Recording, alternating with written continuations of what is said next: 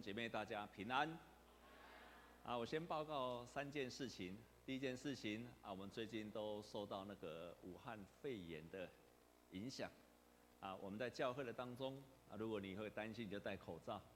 那另外呢，我们彼此问安的时候就尽量不要握手，所以我们就恭喜他就好了。啊，这一段时间是非常时期，我们就用这样子的方式，然后来彼此问安，彼此的问好。然后呢，啊，我们同时也特别注意，我们进门口的时候都会量一下体温，然后洗一下手，好，让我们能够确保我们在这个空间里面是很安全的。但是也不要太紧张，啊，也不要太紧张、太忧虑。我们的神会成为我们的帮助，会帮助我们的。第二件事情，啊，在我们啊的教会，每一年从三月开始都会有一个养育班，然后门徒训练。啊，这个是非常非常好的造就，非常好的祝福。我们可以看见很多的人，他的生命很快的改变，都透过养育班啊，有很多美好的见证。所以我鼓励各位弟兄姐妹，鼓励各位弟兄姐妹啊，如果你渴望你的生命有所突破，你渴望你能够真的照着圣经上所说的，甚至你渴望你成为一个大有信心的人啊，鼓励你来读养育班，然后门徒训练。啊，最后一件事情。也同时欢迎今天第一次或第二次在我们当中一起敬拜神的，有没有在我们当中第一次、第二次跟我们一起敬拜神的弟兄姐妹？我们请他们站起来，然后我们用热烈的掌声来欢迎他们，有吗？哦，这位前面有一位，感谢神啊！我们不用握手了，跟他说，跟他说恭喜发财就好了，感谢神哈。啊，我今天有一个题目叫做“为了改变自我而顺服”，其实我更想要说的是。为了提升自我而顺服，啊，因为周报已经印了，所以来不及改了，年前就印了。事实上，当我们顺服是为了让我们可以更加提升，所以顺服是美好的一件事情。顺服不仅它会有辛苦，可是它带来是一个荣耀的而且美好的结果。顺服是信仰当中大概是一个很难的功课，可是它却是一个很蒙福的功课。然后顺服呢，它是不容易做到的，可是只要你愿力而立志，你就可以做得到。它是困难的，可是却充满祝福的。它是一个不好做到的，可是只要你愿意立志，即使不是三天两天，你只要立志，有一天你一定可以做得到的。你可以做到上帝所希望你做到的事情。这件事情不容易，可是这件事情。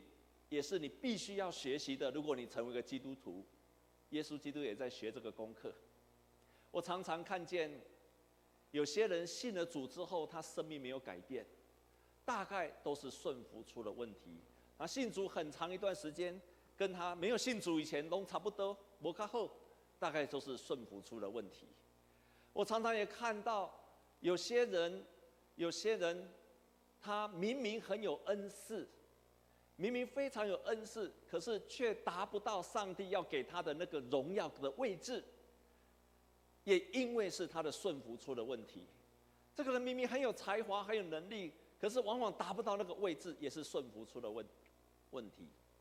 还有很多的人常常来教会一段时间，我们很多的带领你的人会劝你，会跟你说话，过一段时间就不想再跟你说了，因为不顺服。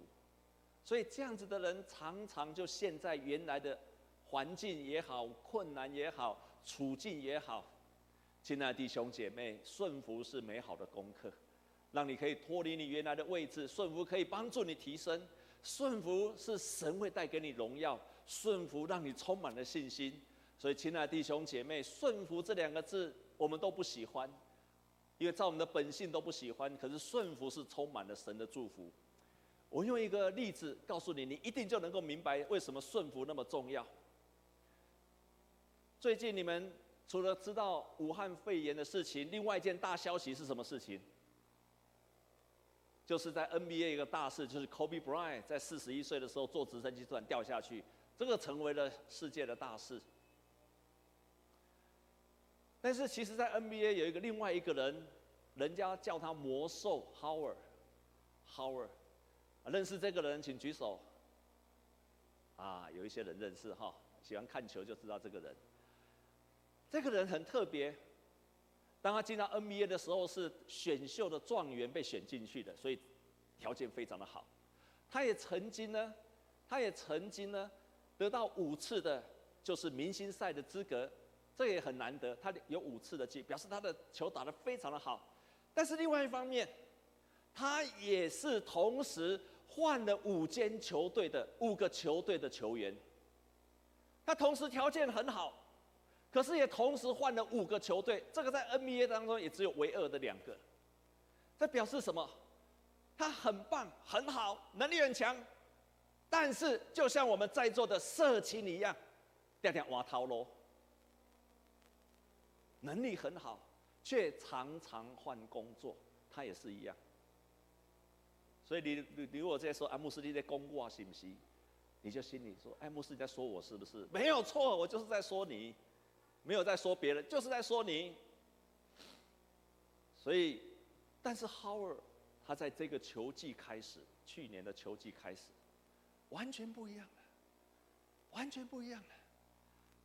当他第一天练球的时候，他比所有的球员都提早一个小时来练球，哇，这个跌破大家的眼睛，因为以前他都是迟到的。而且他打赢了过球赛之后呢，他比别人都更晚离开球队。他继续已经赢球了哦，大家已经很累了哦，都急着要回去哦，甚至有人可能要跑夜店哦，要去休息了哦。哎，他反而继续留下来继续练球一个小时才离开。啊，这跌破大家的眼镜。哎，这是这不是我以前认识的 Howard？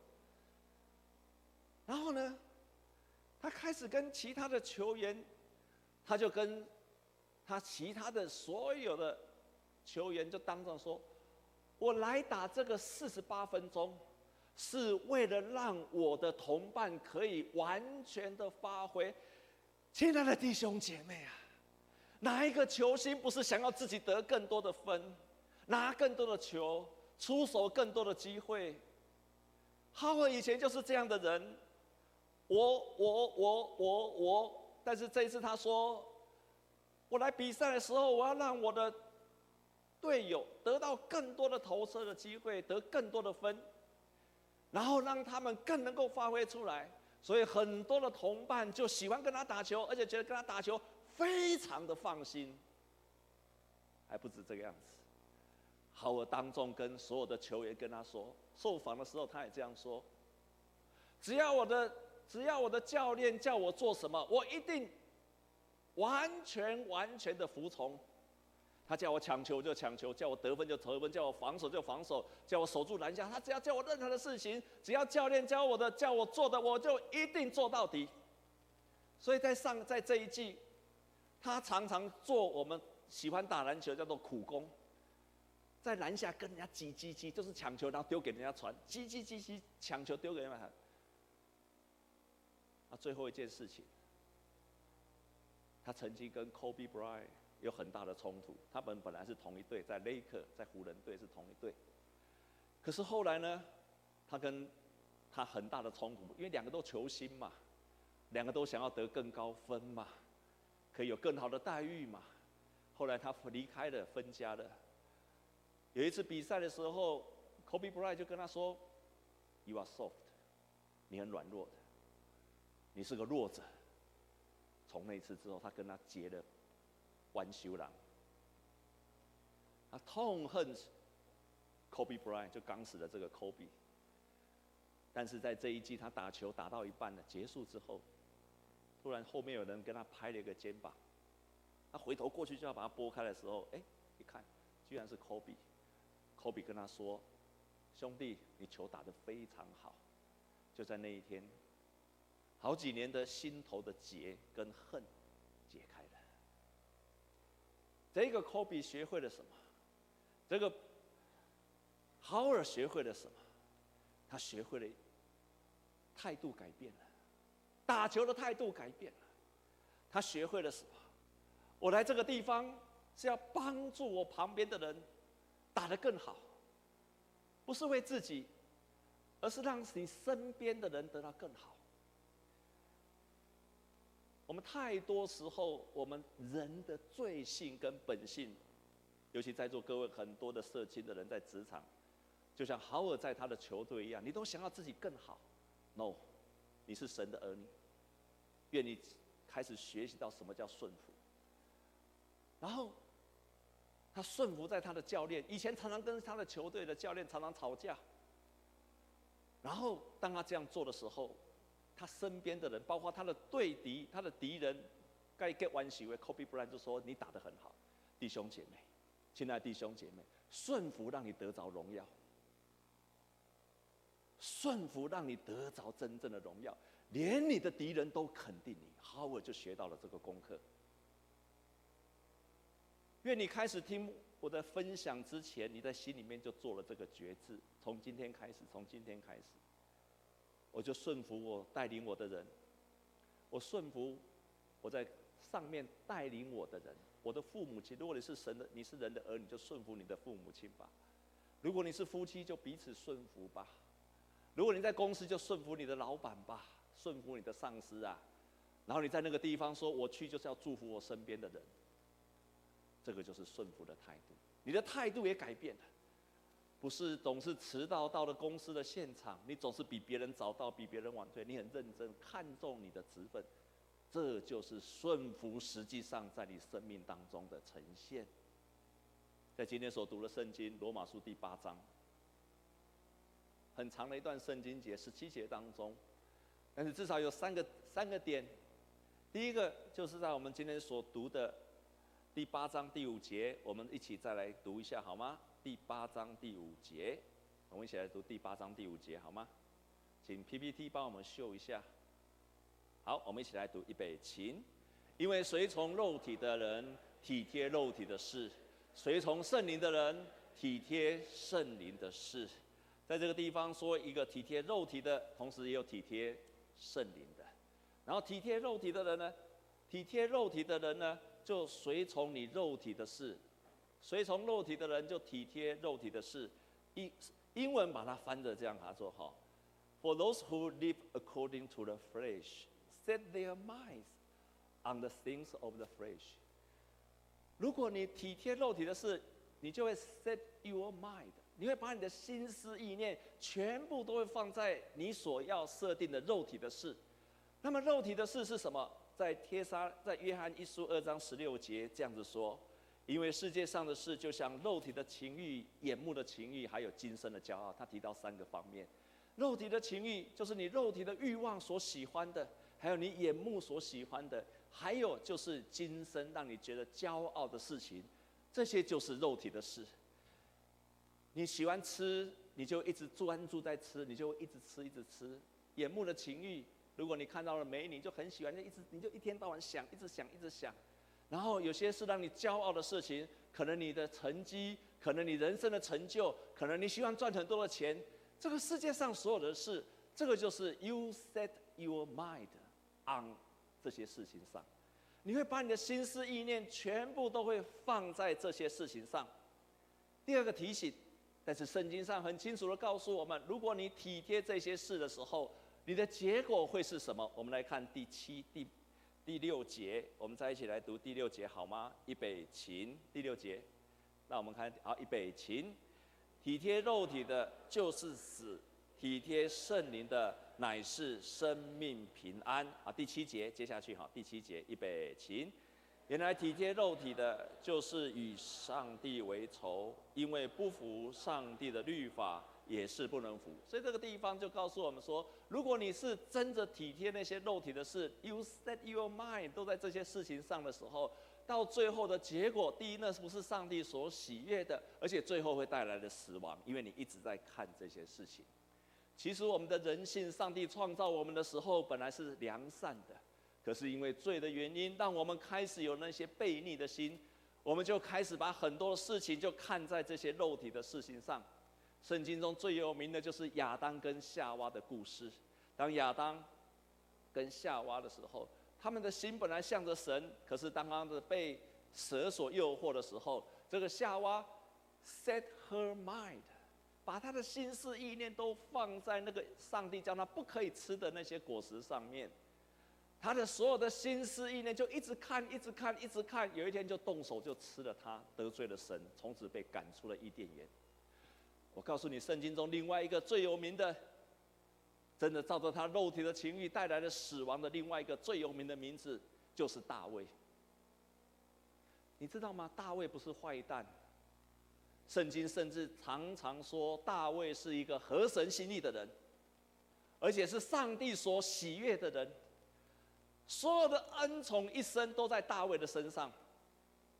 可是当大卫他有一天很晚起来，看见了屋顶上面，看见了八四八在那边洗澡，奇怪，怎么会在屋顶上洗澡？奇怪。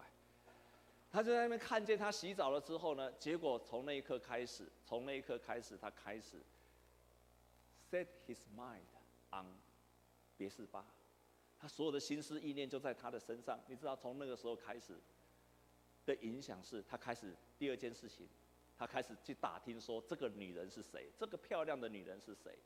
然后第三件事情，他就猜人家硬，他知道明明他结婚了，硬是把他抢过来。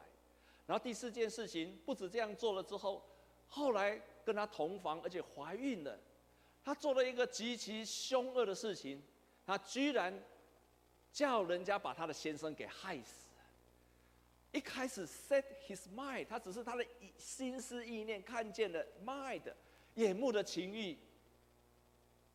这样看见了之后，接下来所有的罪恶就开始发发生了，一切就死亡就开始来了。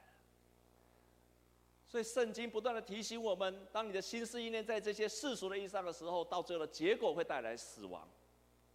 在圣经当中，新约的另外一个例子，就是有一天，有一个十九，有一个官，少年的官，他跑来找耶稣，然后跟耶稣说：“夫子啊，老师啊，我要怎么样才能够得到永生？”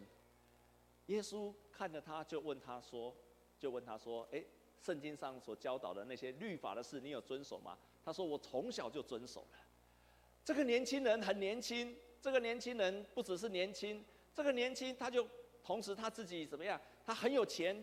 然后这个年轻人呢，他照着上当时候的规范去做。如果照我们今天的标准来讲，他学历又好，非常棒的学校。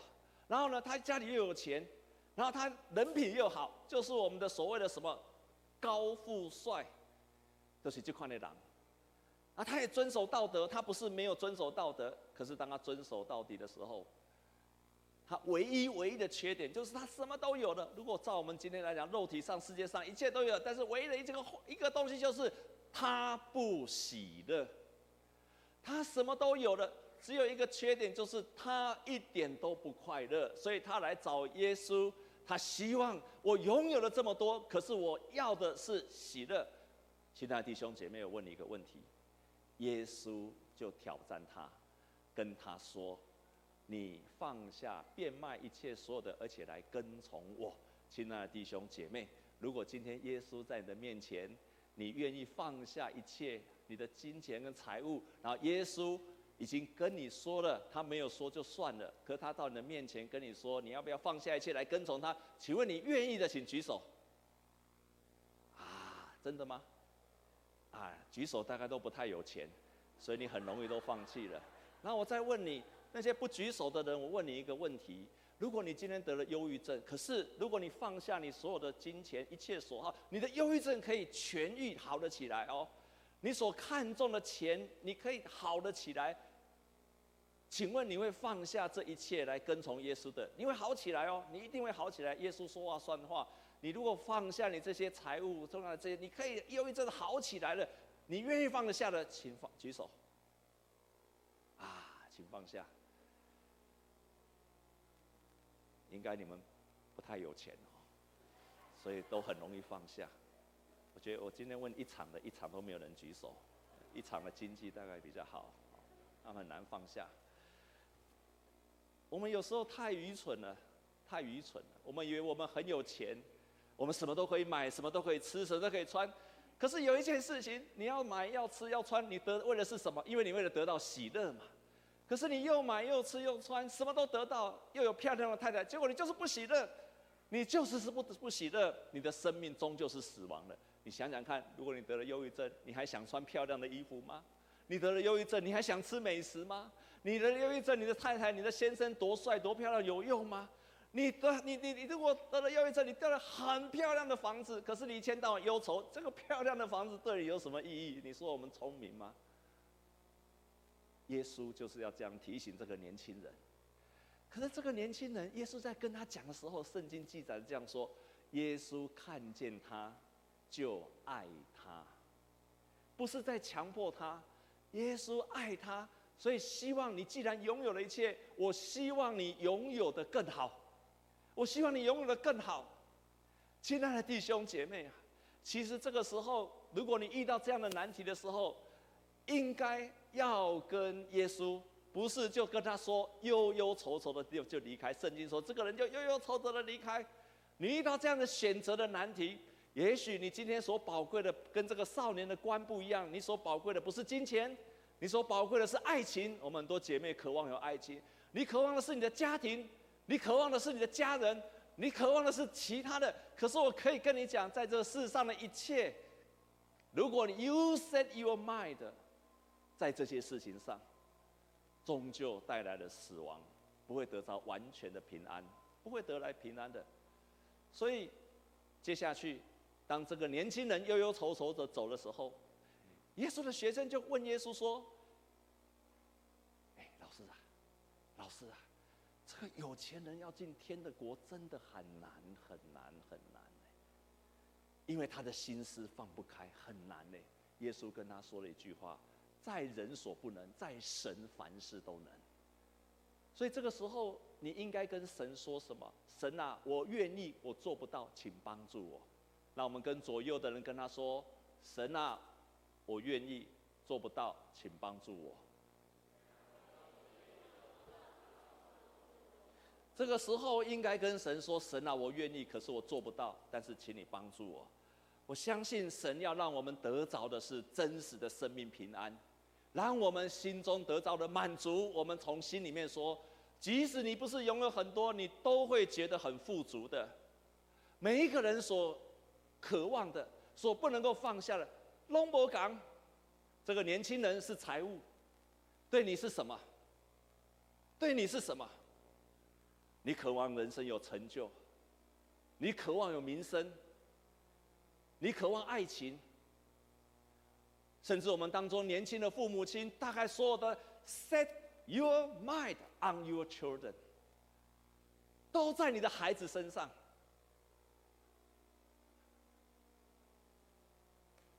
真正的要 “set your mind 把你的心思意念放在神的身上。耶稣说：“你会得着一切，你会得着一切。”所以耶稣说。这样子的人，今世得百倍，来世得到永生。如果你放下了，好像你看为很重要的，今世得百倍，来世会得到永生。我最近看了一个牧师，他在 YouTube 上的分享，给我很大的一个提醒，也特别给我们在座一些年轻的父母亲。我们当中很多的父母亲对他的孩子常常放不下，尤其我看我们很多小孩子年纪很小，今天。那个他常把那心思意念都放在孩子身上。有一天，他的孩子突然有一天跟他讲，他是一个牧师，他的孩子突然跟他说：“啊，我已经长大了，我告诉你，我告诉你，从现在开始我长大了，你不要再管我了，而且我告诉你，我不会再来教会了。”他说他长大了，他要到别的城市去。这个爸妈。这个爸爸当牧师的爸爸伤心极了。这个爸爸也没有办法做什么，翅膀长大了，脚也长长了，他要做什么都没有办法。可是这个爸爸他只有他只要只有学到一件事情：放手，交托给神。Let go, let God。不是只有 let go，放手，let God。就是爱他，而且迫切的为他祷告，这是很难的功课，很难的功课。就像这个年轻人放不下他的财物，父母亲往往放不下是他的年他的年幼的孩子。但是他学到的功课就是 Let go, Let God，让上帝来做这件事情。你所做就是不断的、不断的爱他，而且为他祷告。我们在后面有一些年轻的父母亲，我常常看见很多年轻的父母都把小孩子当做他人生的首位。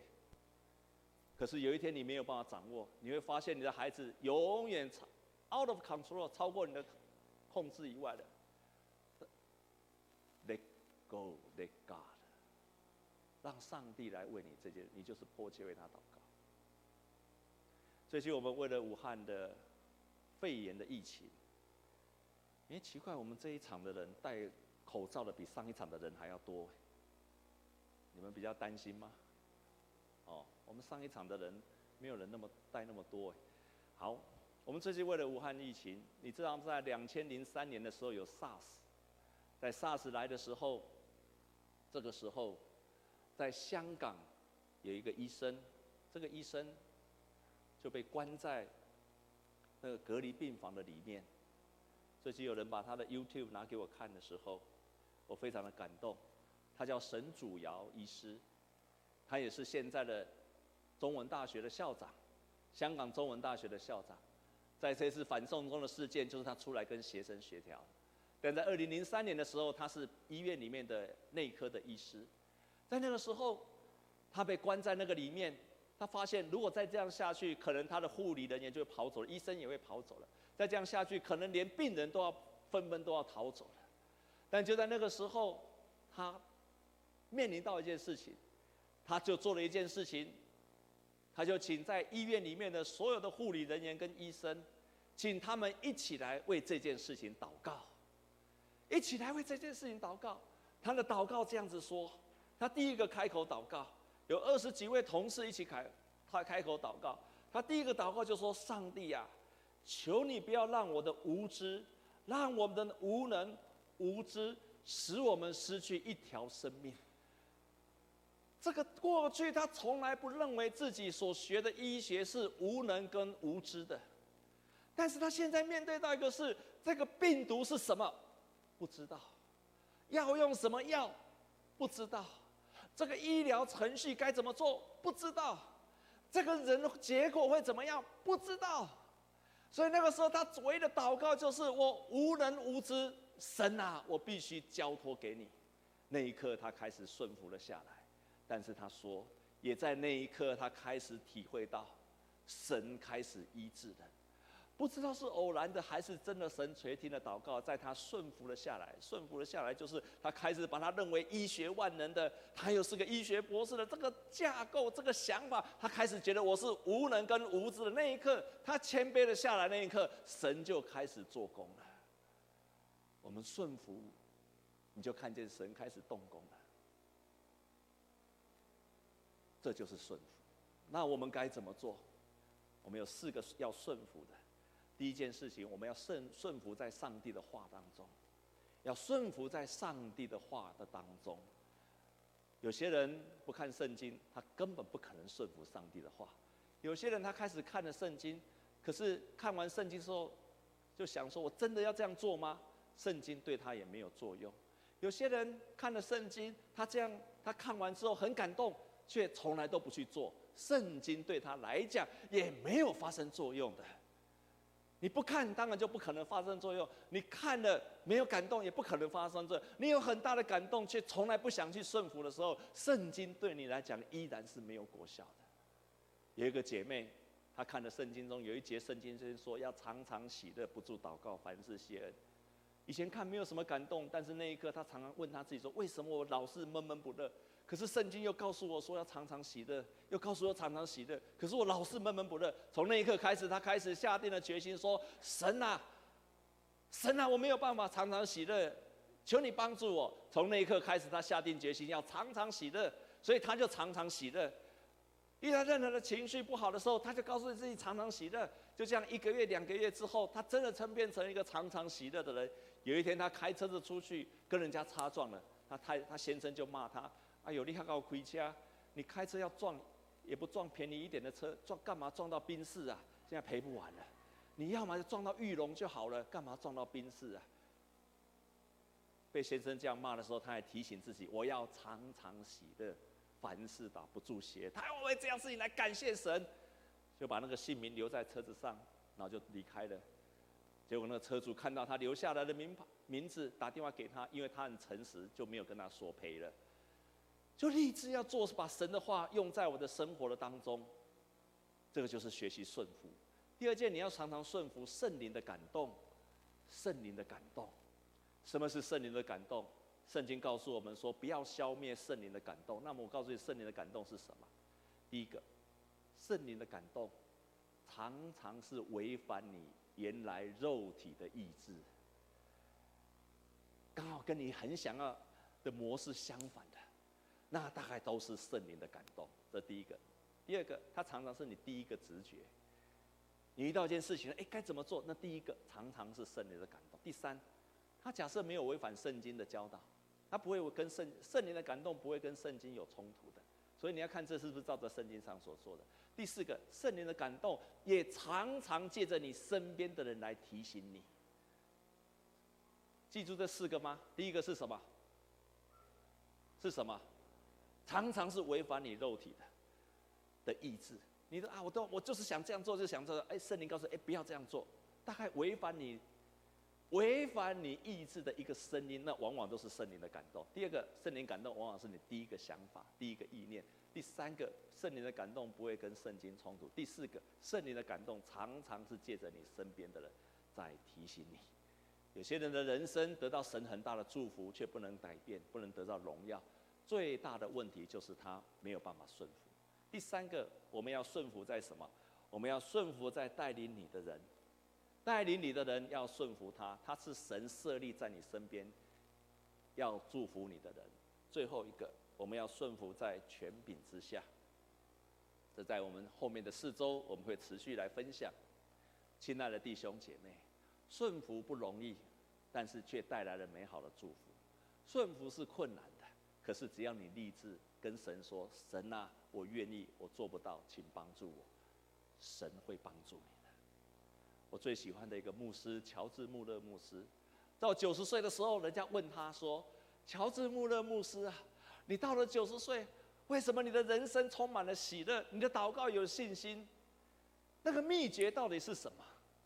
他说：“我每一天做两件事情，第一件事情，我都读神的话。”然后神教导我的话，我都立志顺服。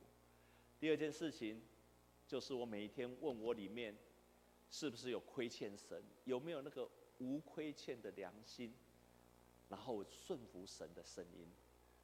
就是这样子的顺服，让乔治·穆勒这一生当中五万多个事情祷告蒙应允，也是因为这样的事情，他一生到九十岁充满了喜乐跟信心。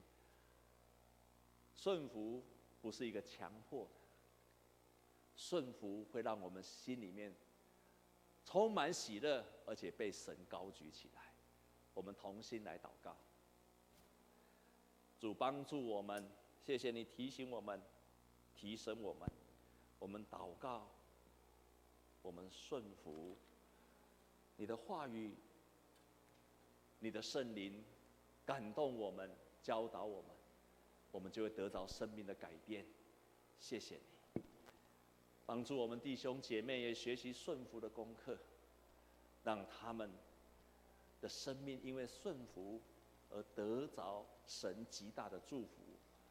犹如耶稣基督，因为你顺服到底，所以那个十字架你顺服在十字架被钉死，但是神却让耶稣基督在十字架上复活了，得着了荣耀了。成为了全世界的救赎主，你也会因为我们的顺服，而让我们得着了荣耀。奉耶稣基督的名祷告。